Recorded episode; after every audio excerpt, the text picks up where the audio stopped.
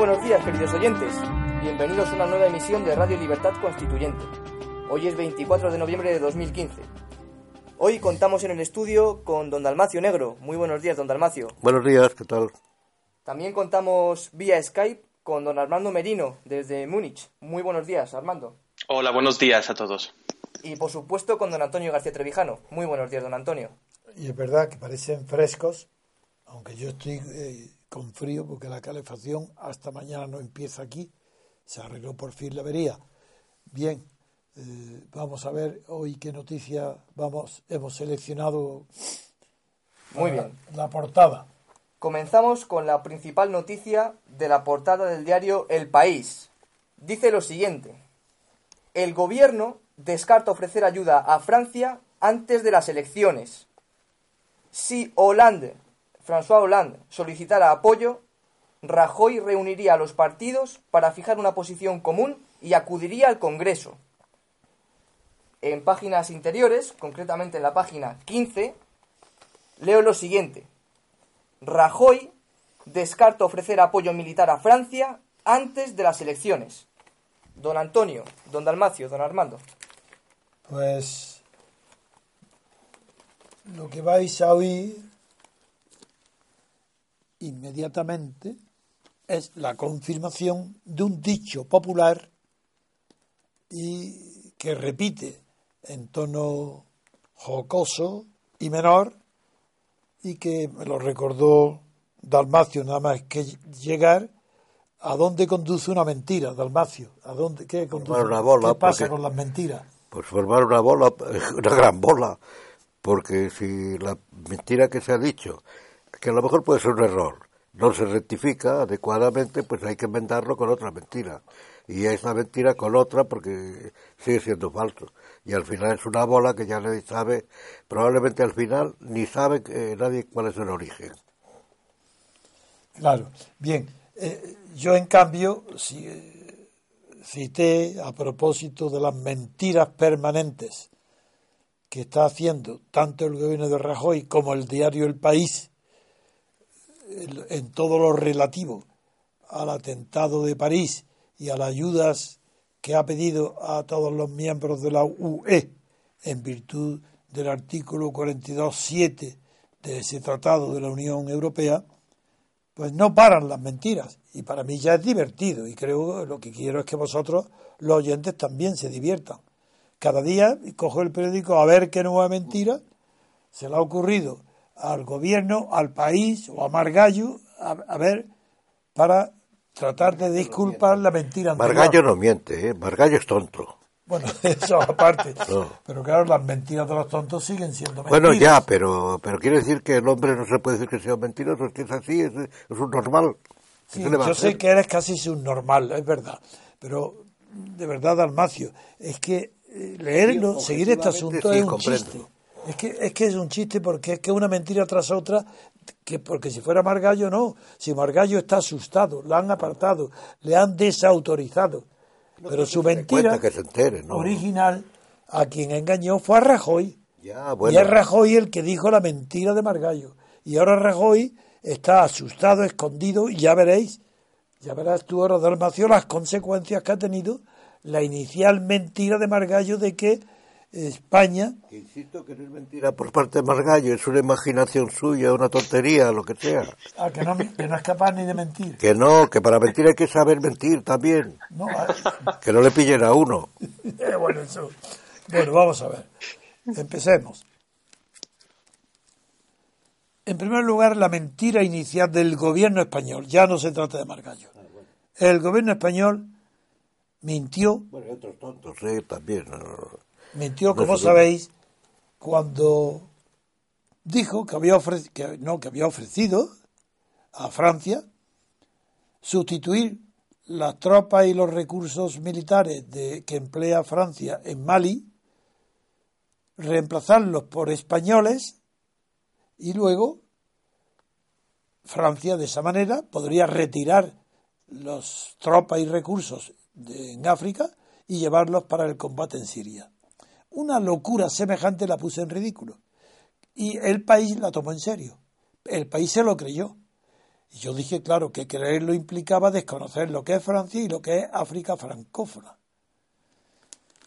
Pero han seguido, al día, al día siguiente ya empezaron a mentir porque dije al pie de la letra cuáles eran las palabras, palabras que había pronunciado respecto a España el ministro de Defensa francés.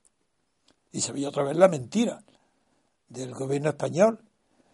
Por fin, ahora la postura de España es que mientras no se celebren las elecciones, no habrá ningún apoyo militar. Y si Francia, el postura del gobierno, y si Francia pide apoyo antes del 20 de diciembre, el Mariano Rajoy, en lugar de gobernar, reuniría al resto de los partidos para buscar una oposición común y luego votarla en el Congreso, según fuentes de la presidencia. Si, si, pide ayuda, eh, pide ayuda Hollande a todos los países que ha pedido, que son ocho y llevan ocho ya que han respondido y están en el acto, tardan 24 horas. La ayuda es la ayuda. Y ahora Rajoy dice, si me piden ayuda, tengo que reunir a todos los partidos, como si él no tuviera mayoría absoluta. Y, y además... lo que no tiene el gobierno. Y, y además tengo que, tengo que votarlo en el Congreso. Es decir, tiene que esperar que haya elecciones, constituir un Congreso que no puede dar ayuda. Y mientras a lo mejor invaden París, invaden todos los musulmanes, los chinos y todo el mundo. O, el terrorismo acaba eh, con Francia y, lo de, lo de Rajoy y él está esperando. Y Rajoy yo he visto en algún sitio que se compara con lo de que ah, está violando a la hija de uno y dice, eso es un delito, voy a denunciarlo. Así. Ah, claro, lo has dicho tú alguna vez, me parece. Sí, voy a denunciarlo, sí. Bien, mm, es tan ridícula la situación que merece la pena seguir viendo cómo las mentiras se enredan, las mentiras del gobierno español, y conducen a situaciones absurdas. Es decir, eh, la respuesta al atentado de París, España ha quedado marginada, pero eso ya lo dice el propio país, que estaba diciendo que España ya había, iba a sustituir a, a las fuerzas francesas en Mali, dice hoy, que aparte de que el Consejo, el consenso español se, se antoja complicado, pero que dale con el consenso, pero que tiene que el consenso con un gobierno de mayoría absoluta que le pide un que le pides un, eh, según el tratado de la UE le pide ayuda a Francia y no se la puede dar. Eso dice que es difícil por el consenso. Pero ¿qué tiene que ver el consenso? Si el consenso nadie sabe en Europa lo que es. Es una, una particularidad española, pues quizás como la, como los toros o como los o como los trajes de, de las andaluzas, de la flamenco, el consenso. No, es europeo. Ya sé, ya sé que desde el punto de vista político general ya se ha extendido Europa, pero políticamente que los partidos actúen diciendo por consenso es un fenómeno típicamente español. Decirlo, claro, sí. Decirlo, típicamente español. Claro, decirlo, Naturalmente, claro. Porque aquí se dice la verdad. sí, claro. Pero es verdad que lo dice. igual, que, igual que Margallo no miente, pues aquí se dice la verdad también, no se miente. en el país leemos, España, en esta primera portada, España ha quedado marginada de la ofensiva diplomática del presidente François Hollande. Es decir, que ya Francia presidente de España. Eso es lo que dice el país aquí. Para, y ha quedado descartada para recabarle apoyo en la lucha contra el ISIS. España ya queda marginada. Bien, veamos con más Afortunadamente, porque dirigida por Rajoy y por Hollande, mala cosa.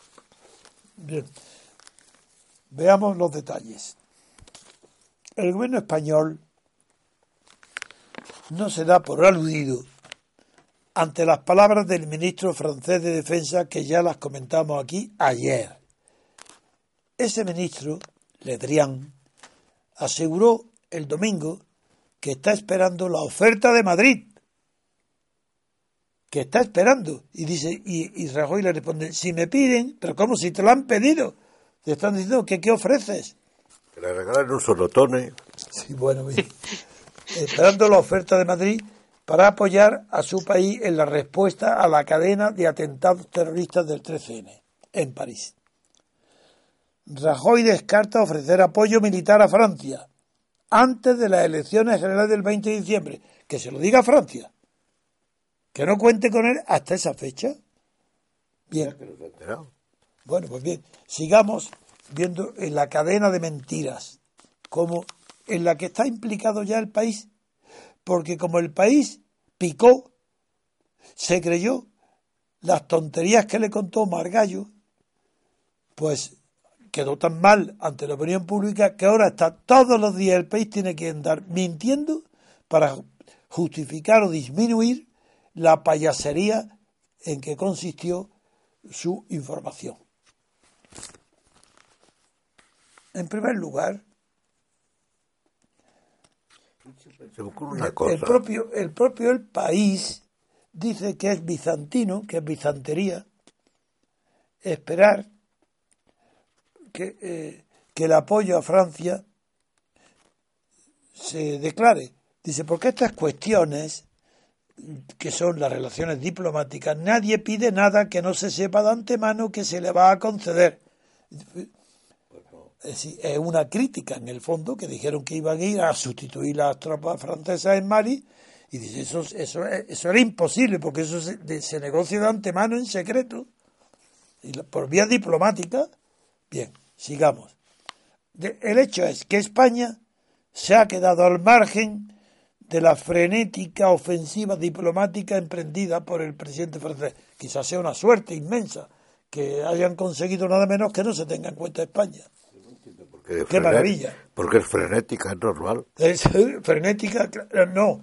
Yo ya califiqué que la actitud de Holanda era de histérico. Ya, pero eso, pero... ya, ya, Histeria, pero es normal. Pero después analizaré las tres salidas legales que tenía Holanda y por qué ha elegido la peor. Porque había tres. Más adelante, antes de terminar este parte, ya los diré, porque es un tema de jurista los tres artículos que permiten la intervención en Francia de los países miembros de la UE, tanto el de la OTAN como el de artículo del 222 del Tratado de Funcionamiento de la Unión Europea, como el que ha sido aplicado, que es el 42.7, el 42.7 del, del Tratado del, de la Unión Europea. Bien, pues sigamos.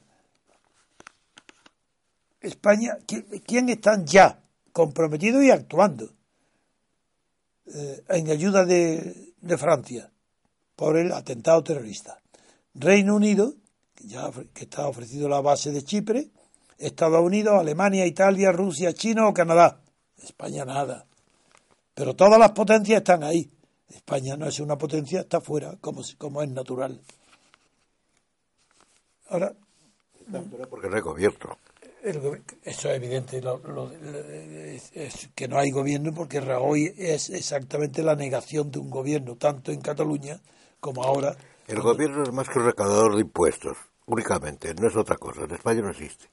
Tener un ministro de Asuntos Exteriores como el que tiene y otros ministros como los que tiene es que renunciar a gobernar. nunca, yo creo que nunca ha tenido España un gobierno peor peor incluso que el Zapatero. Bien, ahora como España está marginada, queda fuera, he aquí las palabras que pronuncia dentro de un portavoz del Ministerio de Defensa español. Son dignas de escuchar. Le están pidiendo ayuda urgente. Y es una ayuda que hacen todos los países ya, pero España no. Después dice, este, este alto funcionario del Ministerio de Defensa dice, el gobierno español no tiene prisa. Por eso eh, esperan a camión. Prefiere, no tiene prisa. Eh, por eso no, no contesta, ¿para qué? Prefiere actuar con prudencia y sin precipitación. Es decir, todos los ocho países que están ya respondiendo son imprudentes, han actuado con precipitación. Francia está pidiendo cosas imprudentes. No se puede hacer caso a eso, hombre. Nosotros, el Ministerio de Defensa, hay que actuar con prudencia y sin precipitación. ¿Qué os parece la respuesta, Sí, bueno, es que hay que dar tiempo a vender armas a los insurgentes. a lo mejor. Además, dice, añade en marcha. que España tiene además la necesidad para poder actuar, además de eso tiene necesidad de que los más de 40 países que integran la coalición contra el Estado Islámico coordinen sus respuestas, amigo. Esto ya sí que hemos llegado al colmo. España, no puede actuar hasta que los 40 países que integran la coalición contra el Estado Islámico coordinen su respuesta. Después España dirá lo que ella hace. Pero claro que Eso dice literalmente el país, sin crítica ninguna. Necesitan saber también qué es lo que dice España para coordinar todo. No, no, él no espera que coordinen. no, es que no, no, seguimos. El gobierno este es una vergüenza. Más que el de Zapatero, porque el de Zapatero era el gobierno de unos, eh, locos o lo que fuera, de tontos. Pero esto no, esto es cinismo puro, tomar el pelo. Que se le voten, los que voten, que voten este gobierno es una vergüenza, por muchas razones, no solo por eso. Entonces, aunque es verdad, ¿cómo lo va a reconocer? Eso es el país que lo que se ha aplicado Francia el artículo 42.7 del Tratado de la Unión, también le parece mal, porque dice, no porque, por la razón siguiente, porque eso obliga a los demás países europeos, a España, a prestar ayuda y asistencia con todos los medios a su alcance al socio agredido. Pero la Unión Europea no convocó a su comité militar, ni lanzó una misión política exterior y de seguridad común, por lo que dicho apoyo no se negocia con las instituciones europeas, y mucho menos en la OTAN, en la que París ha obviado, a la que ha obviado París, sino en conversaciones bilaterales con Francia. Ah, muy bien, de acuerdo. Debía haber convocado todas esas cosas antes, del ataque terrorista. Eso, ante, un ataque terrorista. Antes del ataque terrorista debía haberlo combinado para... Antes, no, no solo. Que, tú, tú estás haciendo una broma. Bueno, no, pues, no, no. No, lo estás diciendo de broma. Espera un momento que ahora nos va a decir Armando si es broma o serio lo que tú acabas de decir. Espera un momento. Voy a seguir, ya verás.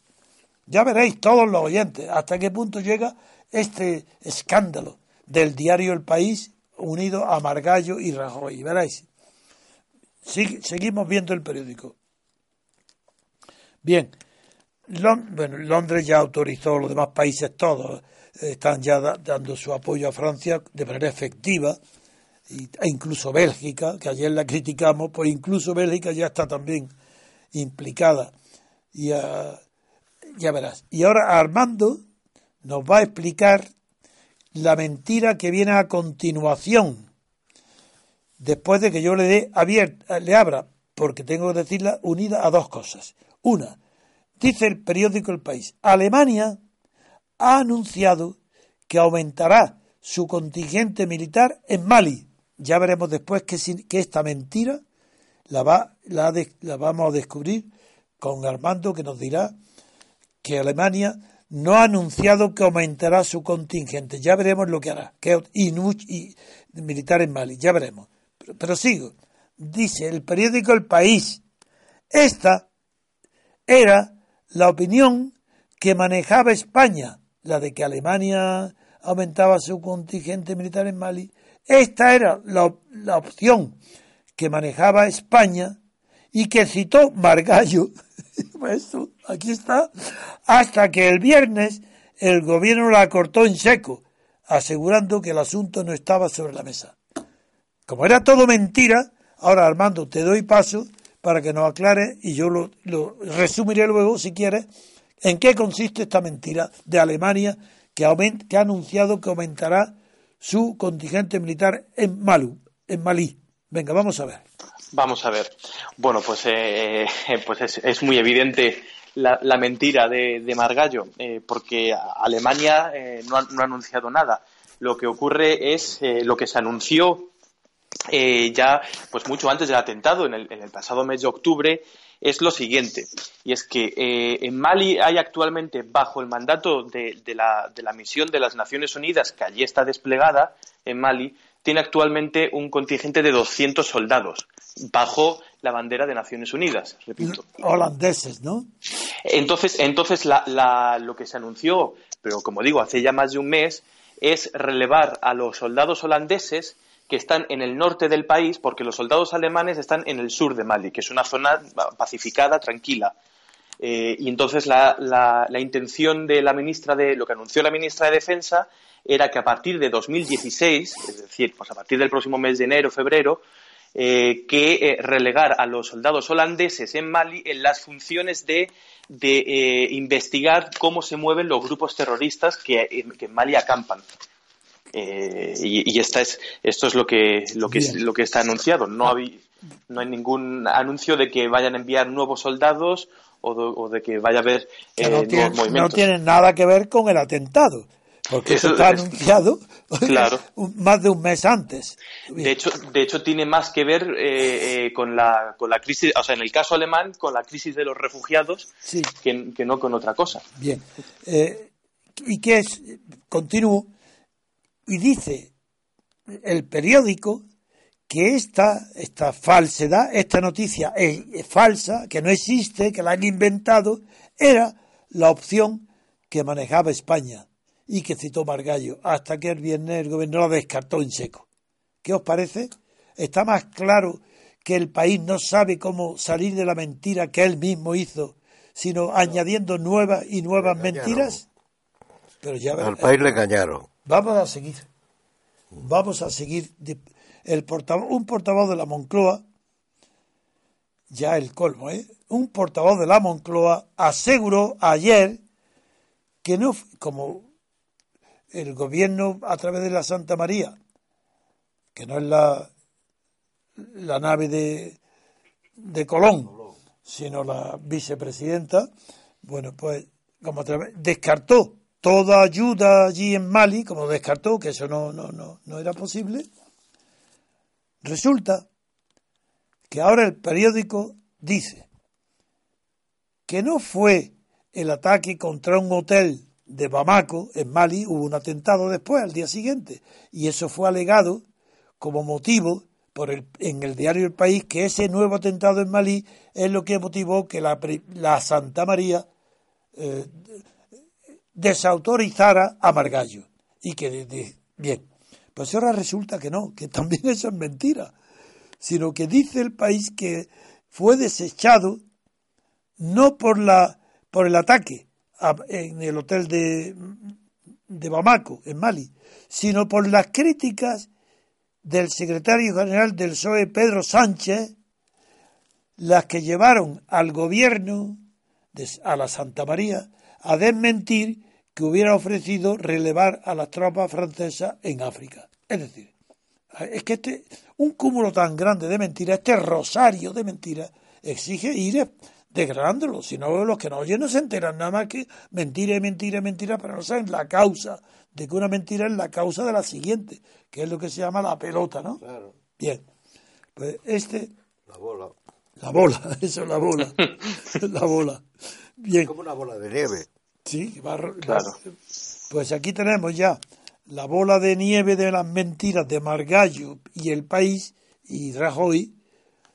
Lo último, lo último que quiere Rajoy es abrir un nuevo frente en vísperas de la campaña electoral. Eso jamás, por lo que, trasla por lo que trasladará a los líderes de la oposición, le, le llama líderes, a todo el mundo es líder, ¿sí?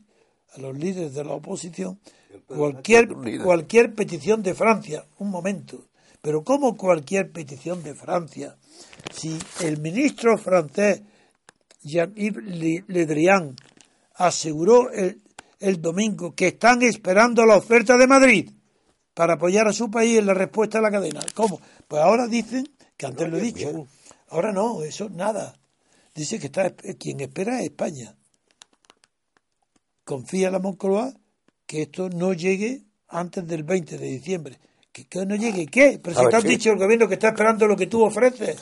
Pero a lo mejor es que lo ha dicho y lo han mandado por algún correo que todavía no ha llegado bueno. y, Sí, de acuerdo, y de acuerdo, entonces a si, hay suerte tropieza en el camino y no llega. Otra mentira más. ¿Y qué creéis? ¿Que esto termina aquí? De ninguna manera, hombre. Esto, las líos de la mentira ya son, producen una enredadera tan grande que para desentrañarlo hay que empezar a ser ya de verdad no abogado, sino jurista, para ver de qué se trata aquí.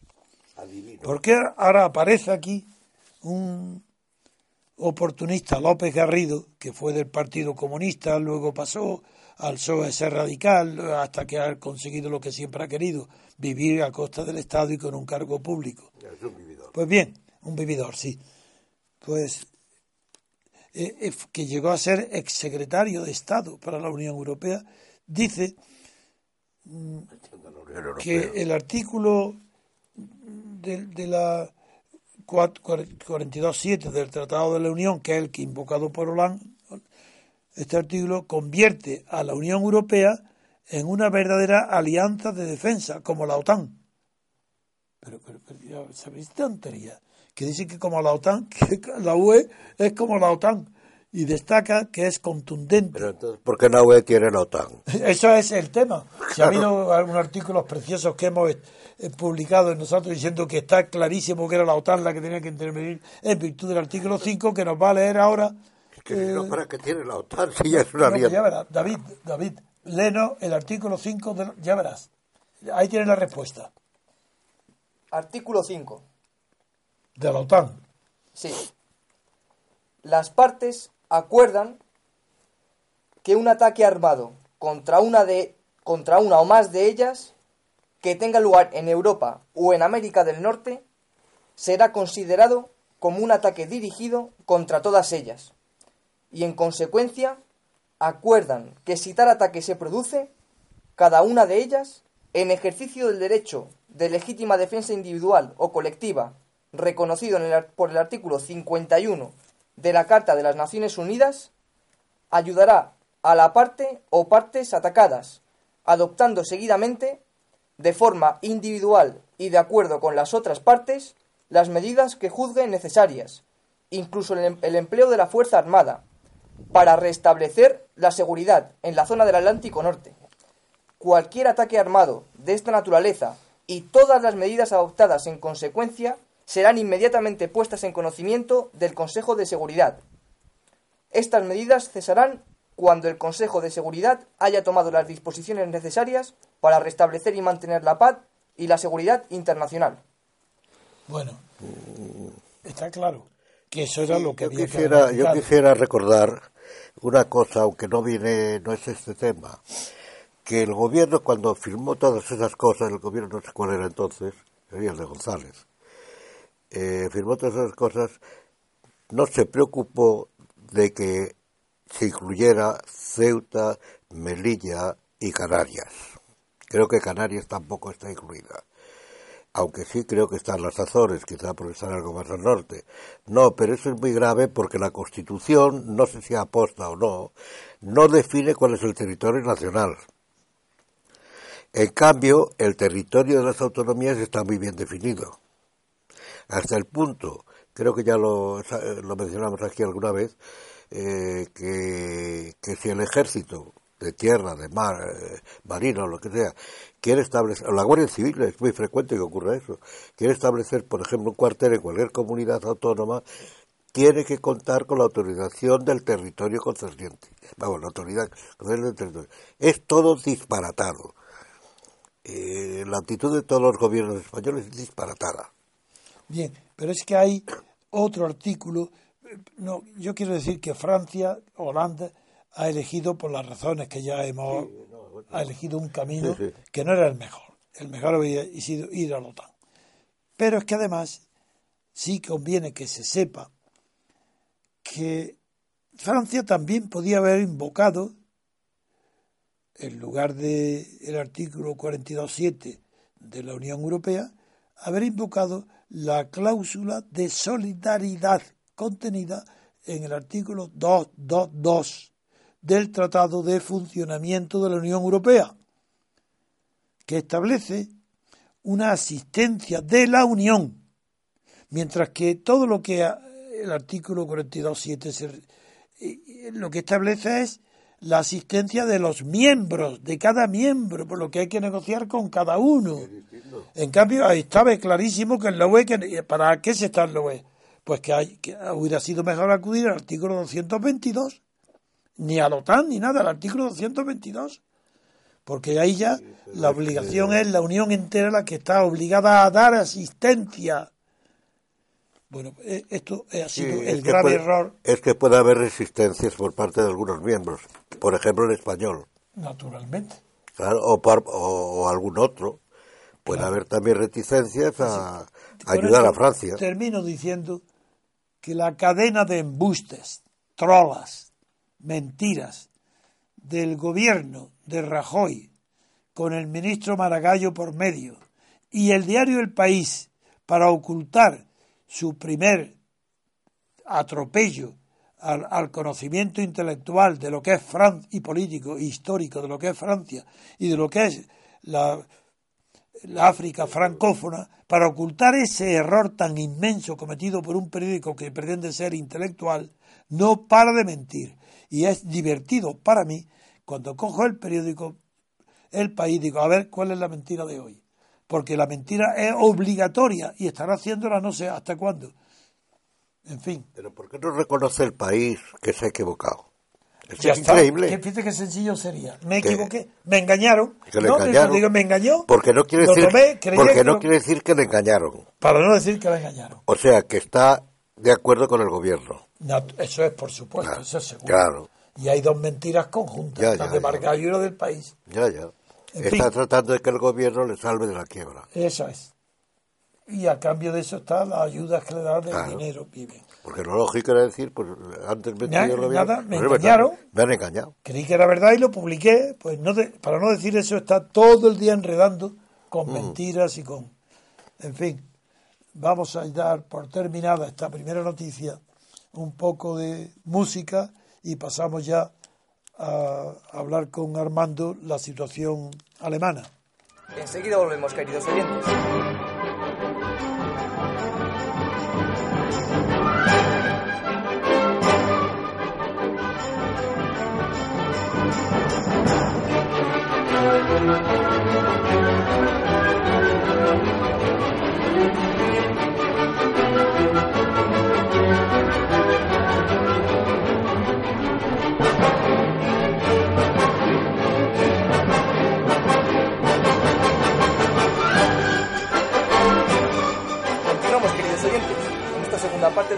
Vamos a dar la palabra a don Armando para que nos informe sobre la situación allí en Alemania.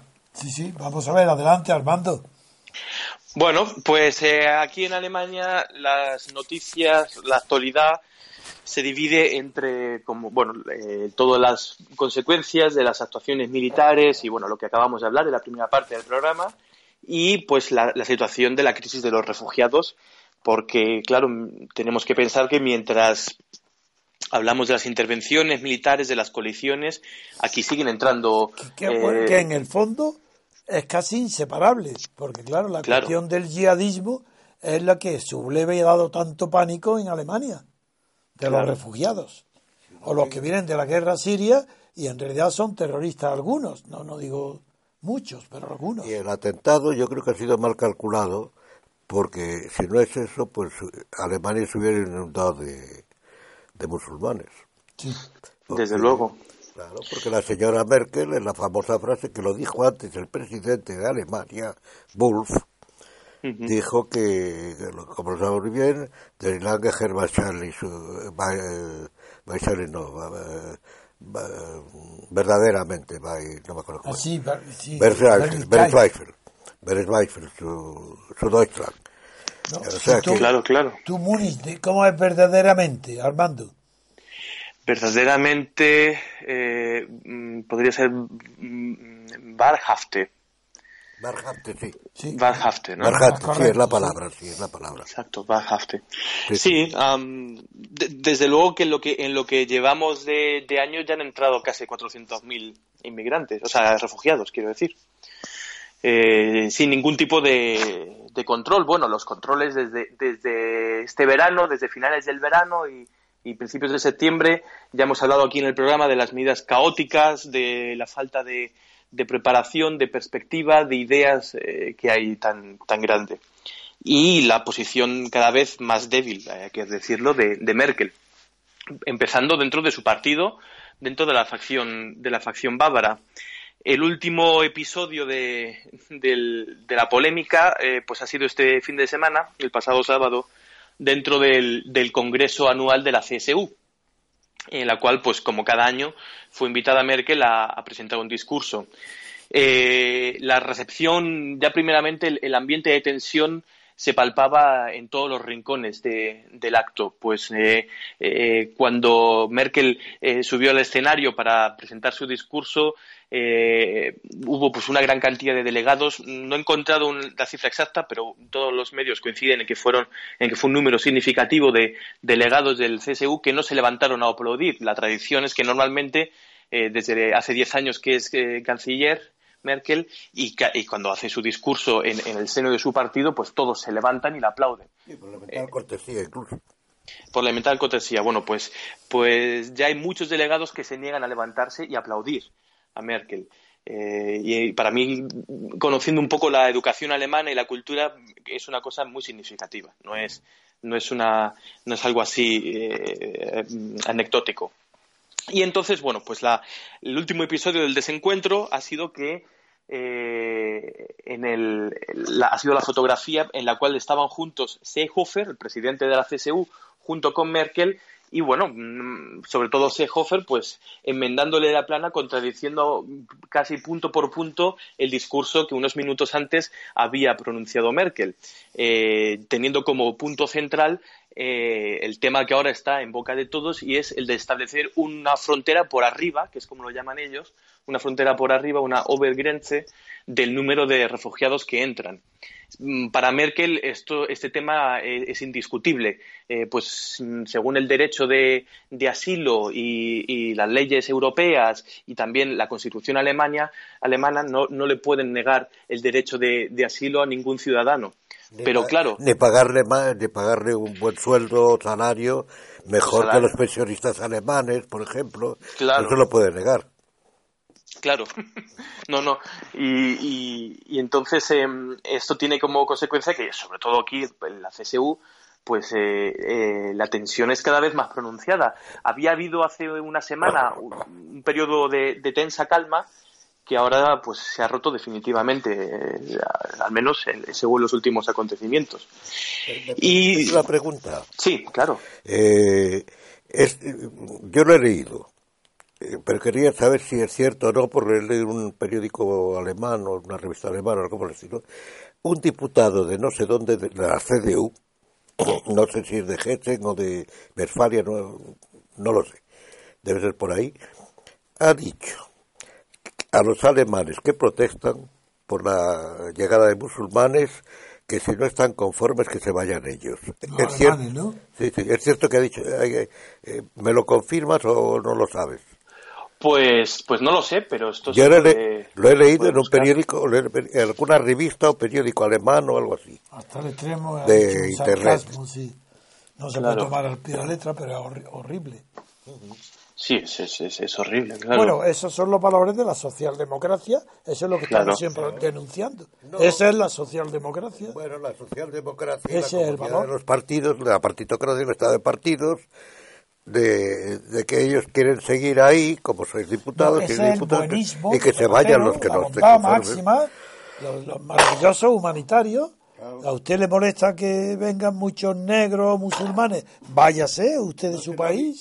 Es la oligarquía. la oligarquía, que de acuerdo es el orden de valores. Eso es la socialdemocracia europea y española, esa es. Por eso lo tienen la derecha, la izquierda, el centro y todos los periódicos y todos los medios de comunicación continental. En el Reino Unido, no. Ahí no. claro. Y se sigue persiguiendo a, a Pirinchi, ¿no? ¿A quién? Que se ha cortado la comunicación un poco. Se sigue persiguiendo a Pirinchi, a Afkin Pirinchi. Ah, pues esto, esto sí que no conozco. Esta... Me parece que ya ha ido a juicio, que todavía le llevan a juicio y, eh, que son, creo que musulmanes los han llevado a juicio. que, que, el turco alemán. Eh, sí, exacto. Aquí en Pirinchi. Y creo que ah. alguno más últimamente, no sé si, no me acuerdo el nombre, que ha publicado otro libro también. Eh, es verdad, ¿cómo se llamaba este? Esto es hace ya algún par de semanas. No es Arracén, es, es otro. No. Dios Arracén no es, es otro, no me acuerdo cómo se llama. Sí. Tiene también un nombre, pero es alemán, este creo yo que es alemán. Es verdad. Que tiene un libro sobre... Ahí, que, ha sido muy polémico, sí, sí. sí, no, no, no, me sale a mí el nombre. Aparte de Pirinchi, que es sobre Ahí, que, que, que si lo he visto hace poco, vamos, lo he, tenido, lo he ojeado hace poco. Es un resumen de la situación de Alemania. Eh, no me acuerdo ahora. Creo que está en los tribunales también. Claro. Sí. Bueno, como, como resumen, pues decir que, que, en la convención de la CSU, pues Seehofer ha dicho, le dijo a la cara, delante de, de, un par de miles de personas de todo el partido, le dijo a la cara a Merkel que o se ponía una frontera por arriba al número de entradas en el país o debería empezar a, despedirse de la aprobación del pueblo. Así de, así de clara fue la, la intervención y bueno cuando acabó cuando Merkel acabó su discurso varios eh, delegados de la CSU eh, sacaron pancartas eh, en las cuales se podía leer la frase Merkel raus que significa Merkel fuera entonces así está así está la, la tensión.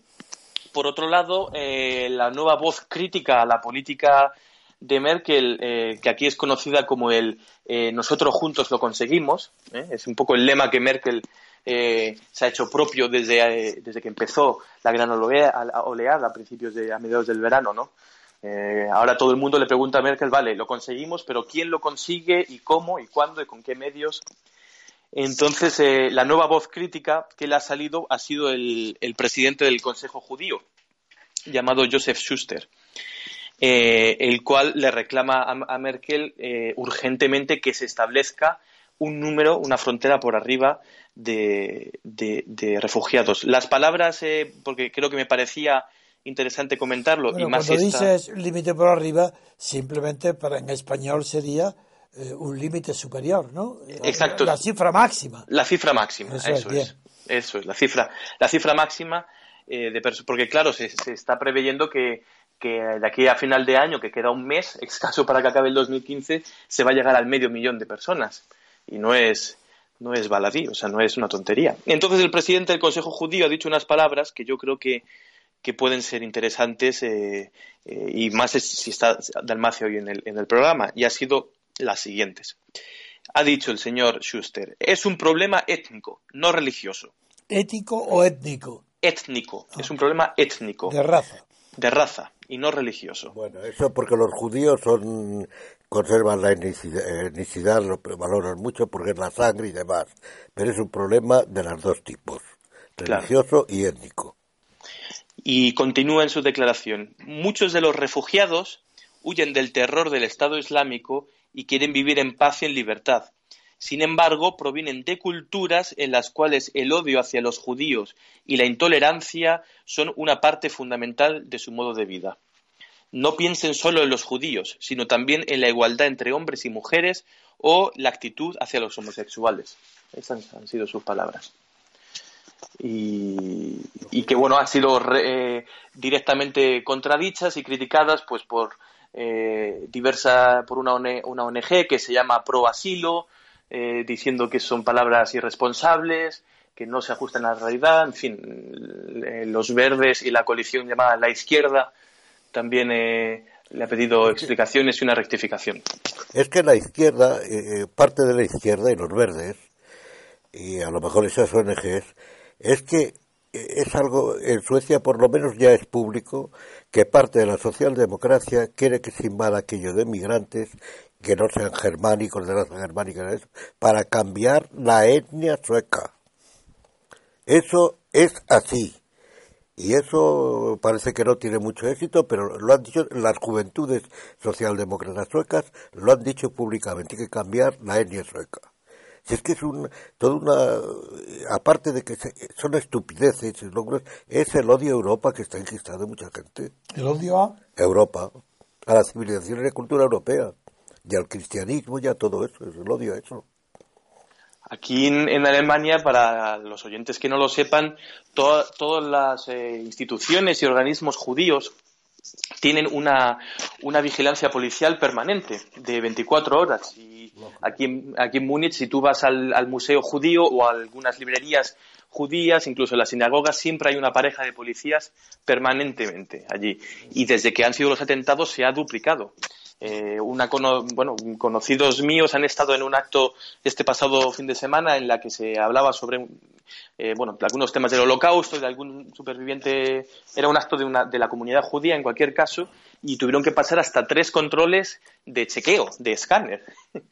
Eh, y estos, eh, en fin, se, están, se están moviendo bastante. O sea, no, no tenemos un, no hay, no hay sensación ni de, ni de, evidentemente, ni de estado de sitio, ni de, ni, ni, de peligrosidad, pero sí que es verdad que en cualquier sitio donde se está hay una acumulación de gente. Ahora, este fin de semana, se abren los famosísimos mercados de Navidad en toda Alemania, donde, es, donde es muy tradicional que se acumulen grandes concentraciones de, de gente, están duplicando la presencia policial, te hacen, te chequean, te controlan el pasaporte, eh, en fin, se está volviendo todo muy incómodo. La última pregunta que me gustaría si puede, si la te has, dado, te has dado cuenta, es qué reacción ha habido en la prensa alemana ante eh, la declaración tan artificial y tan eh, del gobierno belga que ha dejado a Bélgica paralizada, Bruselas eh, paralizada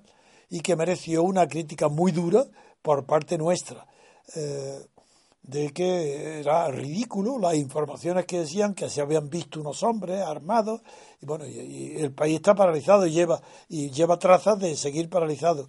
Pero lo mismo que no se supo concretar por qué dónde quién dónde estaba ese atentado o qué peligro había pues, porque no, no, no se ha dicho nada de concreto tampoco se sabe ahora cómo terminarlo ¿Cómo termina el estado de excepción que hay allí declarado de, máxima alarma? Si es que es todo ridículo, no solo en nuestro gobierno, sino Europa que no quiere que no quiere saber nada de, la realidad.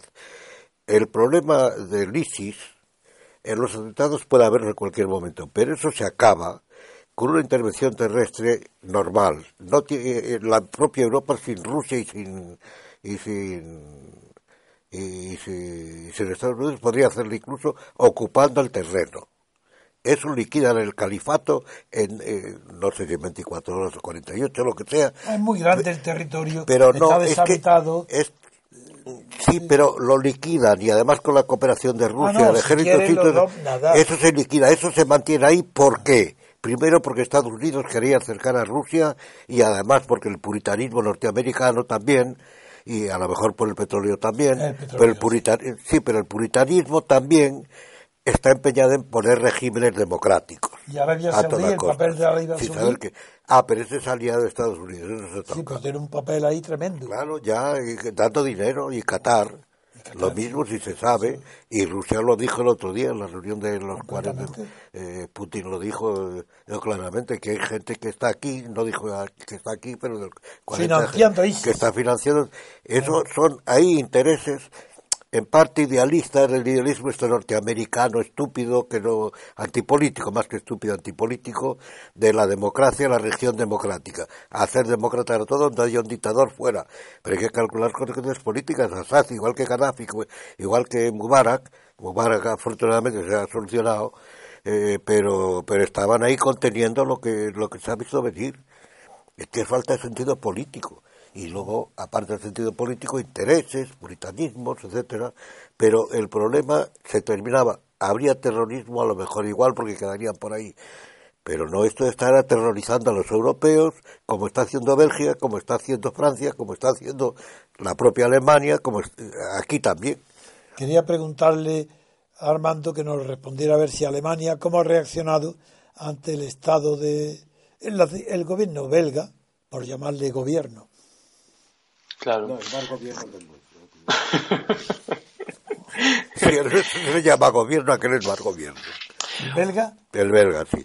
Que además Bélgica tiene ahí el problema serio que no hay que olvidar también de balones y que es más ah, no, ese, serio, ese es un problema serio. que es más serio y más Ese real sí, que el de Cataluña. Por no, Dios, aquel es que es real, es que Bélgica Lo- no es una nación. El de Cataluña es una mafia que quiere Hombre, ahí, bueno, pero el de el Bélgica es distinto y además que tiene otro problema y es Pero que, ya lo hablamos ayer nosotros.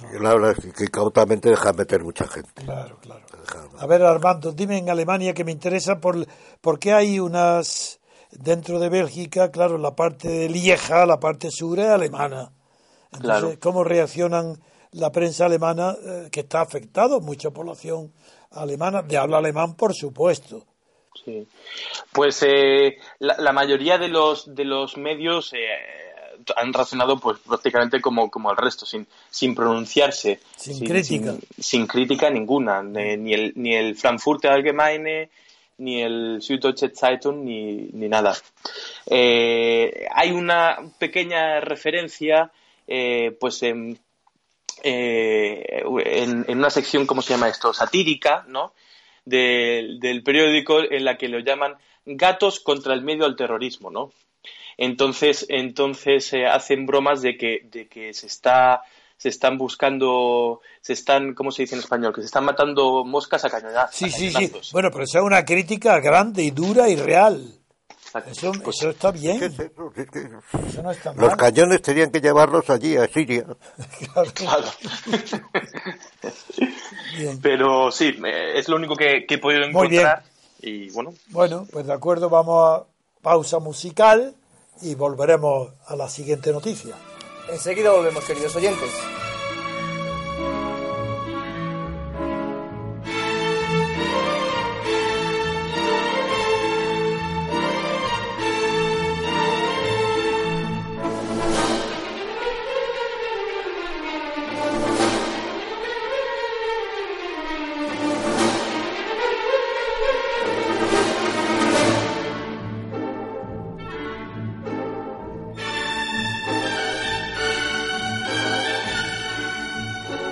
Continuamos, queridos oyentes. En esta tercera parte vamos a hablar de Cataluña y leo la siguiente noticia que aparece en la parte inferior de la página 17 del país. La falta de líder y la corrupción amenazan a la nueva convergencia. Don Antonio, don Dalmacio. La nueva convergencia se llama democracia y libertad. Dos mentiras juntas. Democracia y libertad. Dos mentiras juntas. Ah, Sin duda. Por supuesto, ni saben siquiera lo que es la democracia. Y además primero tenía que haber puesto libertad y democracia. Desde luego, porque es el fundamento. Ah, Bien. mm, Ni siquiera eso. Bueno, como solo no saben el castellano Sí. o Pues español. Este nuevo partido está condicionado por el que quiere disolverse, porque las personas y los dirigentes son los mismos. Y la corrupción ha sido tan grande y tan conocida ya en todo el resto de España y en Cataluña menos, por los medios independentistas la ocultan o la disminuyen. Pero es que por eso montan este partido para que la gente se olvide. Claro, claro, todo está intencionado, es para eso. Hasta tal punto que después de las que hay 15 sedes de, de de la, de la convergencia embargadas, si la corrupción es absoluta.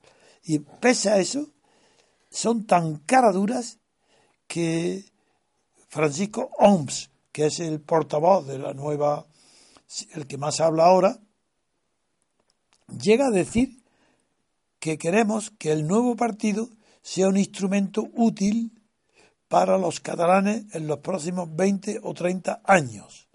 Un partido normal en un país normal, independiente como Holanda o Dinamarca. Punto. Pero bueno, lo de Holanda está muy bien, porque entonces eso para conseguirlo ser como Holanda tendría que aparecer antes una especie de duque de Alba que ahorcara a los cabecillas, es decir, a los Puyol, a los Mas, Mas. compañía, a lo mejor al señor Oms, para restablecer la paridad, claro, y luego por ya, luego además tendría que hacerse calvinista, lo cual por cierto eso sería más fácil, porque el calvinismo, como es sabido, es la variante del cristianismo que se parece más al Islam. Y en Cataluña creo que allá, no sé, porque unos dicen 300.000, otros 700.000 musulmanes.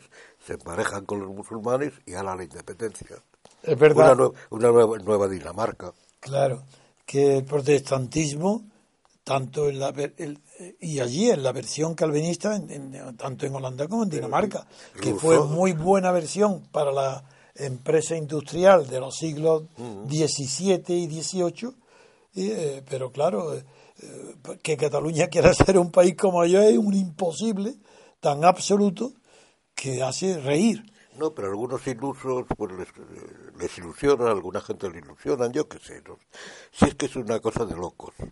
Bien, pero tenemos ah, nosotros tenemos que analizar las locuras, porque la gente lo lee en los periódicos, lo toma y tenemos que analizarlo. No, basta que digamos locos, tontos, atrasados mentales, que es verdad que lo son, sino tenemos que analizarlo y demostrar por qué lo son. Bueno, en Galicia dicen cuando algo cuando alguien se dice fulanito está loco, dicen, pero rompe ya los billetes. ¿Pero rompe? Rompe ya los billetes. Estará loco, pero rompe los billetes. ¿Qué significa rompe los billetes? Toma, que, que sí, que, puede, que estará muy loco, muy loco, pero, pero, el dinero lo... ¿Y por qué romper los billetes? Hombre, porque no quiere el dinero. Está tan loco y no quiere el dinero. Y entonces, irónicamente, los gallegos dicen, sí, estará loco, pero vamos, eh, la locura llega a romper los billetes. Ah, es que no te entendía que era, pero rompe los billetes, claro. Eso ahora sí lo comprendo. Que es el caso de ellos, estarán locos, pero rompen, no rompen los billetes. Yo creo que no. No, no, eso, Al revés, hay que tener no, había entendía lo contrario y no la comprendía. Que sujete la cartera, el que Bien. sujete a ellos.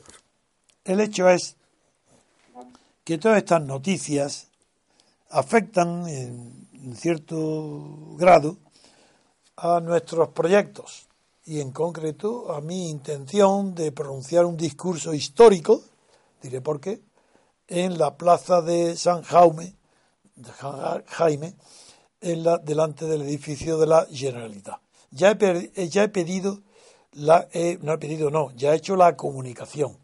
Y ahora em, empezó ayer eh, a contar el plazo de 78 horas para que eh, me contesten si si no hay contestación es que está autorizada, pero si no les gusta, pues eh, entonces tengo un plazo de 72 horas para contestarme. Y una vez, si no estoy de acuerdo con la contestación, yo tengo un plazo, el MCRC tenía un plazo de 48 horas para impugnar la negativa.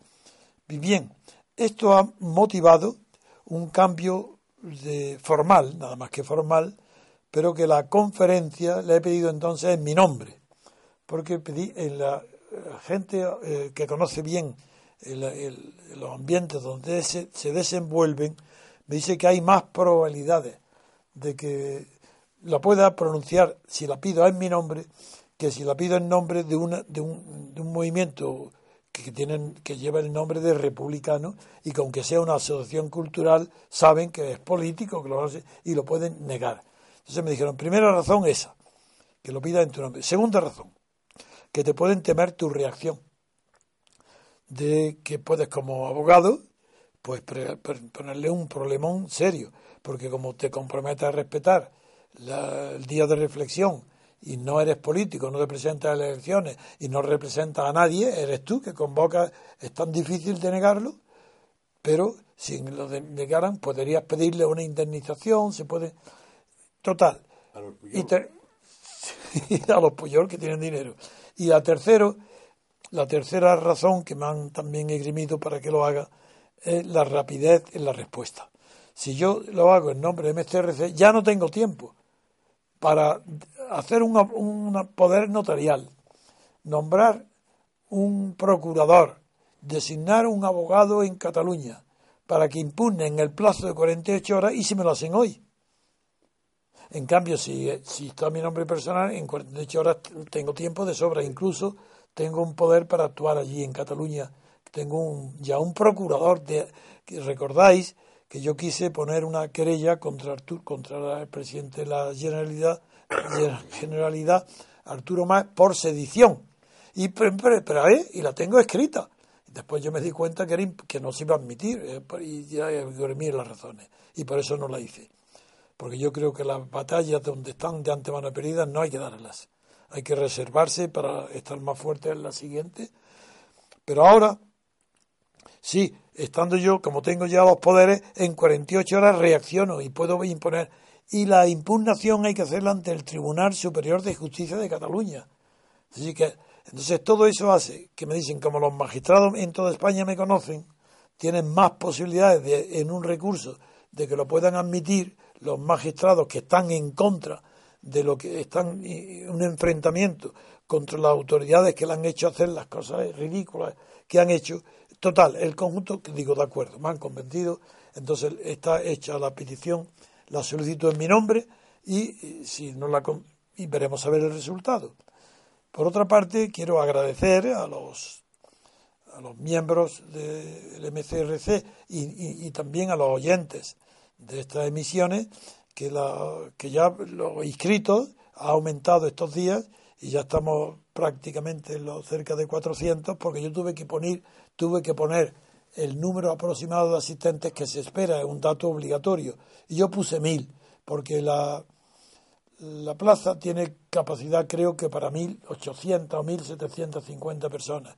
Yo puse mil, eh, primero porque no tengo seguridad de la asistencia y, luego para que sea una cosa razonable que no les dé demasiado pánico. Y el, nada, quería comunicaros esto y pediros, por, eh, pediros que tenéis que, que todo el que podáis ir a Barcelona, pero que convenzáis a vuestros amigos y parientes y porque es verdad, es cierto que os diré que yo pienso allí pronunciar un discurso que puedo decir que será histórico porque emplearé argumentos que nunca se han oído en España. De naturalmente, lo puedo decir. Está primero, eh, voy a explicar de verdad por qué no existe autodeterminación en Cataluña y citaré para ello a los socialistas y a los comunistas las opiniones de Carlos Marx, Lenin y compañía. Segundo, diré que no existe el derecho a decidir que eso es mentira, que eso, diré el origen, de dónde viene, que solamente vale en el, origen del derecho romano eh, y que solamente tiene valor en el derecho privado.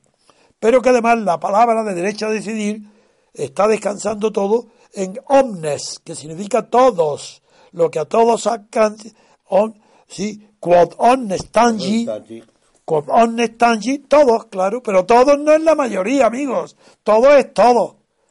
Entonces, si el derecho a decidir se interpreta bien, yo lo voy a explicar allí lo que significa, y eso nadie lo ha dicho que es, el derecho a decidir implica todo. Bien. ¿Y creéis que con eso ha terminado? No, porque el derecho a decidir, si lo aplica el que, está en el derecho canónico, solamente es válido y admisible en el derecho privado, porque resultan lesionados los derechos individuales. Por eso, por eso es necesario omnes. Porque en el origen, como le expliqué que una vez lo diré una vez más, en el derecho romano era un menor de edad, un, incapaz, que tenía dos tutores. Y se consideró un pleito que quien tenía de los dos tutores el deber y la responsabilidad de, suplir la incapacidad del pupilo. Y ahí vino la sentencia on, y le dijeron, se fue los dos, ¿de acuerdo? Onnes, lo que a todos atañe. Muy bien, pero eso rige en el derecho privado, no en el derecho público. ¿Por qué no en el derecho público? Porque lo que atañe a todos los catalanes, naturalmente, que todos los catalanes tendrían que decidir. Y como atañe también a todos los españoles, a todos los españoles tendrían que decidir. Luego, lo que ellos invocan del derecho a decidir obligaría a que todos los españoles decidieran. Pero es que todos los españoles no pueden decidir porque más que en aquellos asuntos que dependen de su voluntad. Pero en aquellos asuntos que no dependen de la voluntad, sino de hechos históricos del pasado, de hace centenares de años, guerras, matrimonios, anexiones, legados, eso, como eso no, no depende de la voluntad, no es decidible. Por tanto, antes que nada, antes de explicar a quién puede acogerse al derecho a decidir, la primera que hay que resolver es decir en aquellas cuestiones que sean por naturaleza decidibles. Y como no es decidible el concepto de nación, pues por naturaleza es imposible aplicar en Cataluña el derecho a decidir. Esto lo voy a explicar en unos términos tales que vendrá rodada la consecuencia. La consecuencia es que si hoy hay, lo explicaré de manera muy gráfica, muy fuerte, pero que si hoy hay ese abuso tan grande de las separatistas, del catalanismo y de las instituciones autonómicas catalanas que, de las que se han apoderado los separatistas, es porque anulado su ius de derecho de, de, autodeterminación, porque no vale solamente para los países coloniales, anulado con mis argumentos nulos el derecho a decidir, el ius decidendi, ¿qué es lo que queda? ¿Qué, ¿A qué se agarran? Lo diré allí por primera vez, a un pretendido ius fori. Quieren tribunales especiales para que no juzguen su corrupción. Por eso será histórico, porque aparecerá el concepto de perseguir el ius fori como pretexto de la independencia. Y no terminaré ahí porque propondré soluciones. La solución es que si la independencia avanza tanto, es verdad que son unas víctimas nuestros compatriotas, los españoles en Cataluña, que no quieren separarse de España, pero también alguna culpa tendrán ellos, ¿verdad? Ah, no, ¿cómo que no? ¿Qué habéis hecho vosotros? Pues yo lo diré allí lo que hay que hacer y voy a proponer lo que lo hagáis. Así, para que la independencia sea imposible porque vosotros la habéis derrotado. Vamos a hacer un acto de verdad, pero no puedo decir más, no vayamos a quedar argumentos para que me lo prohíban.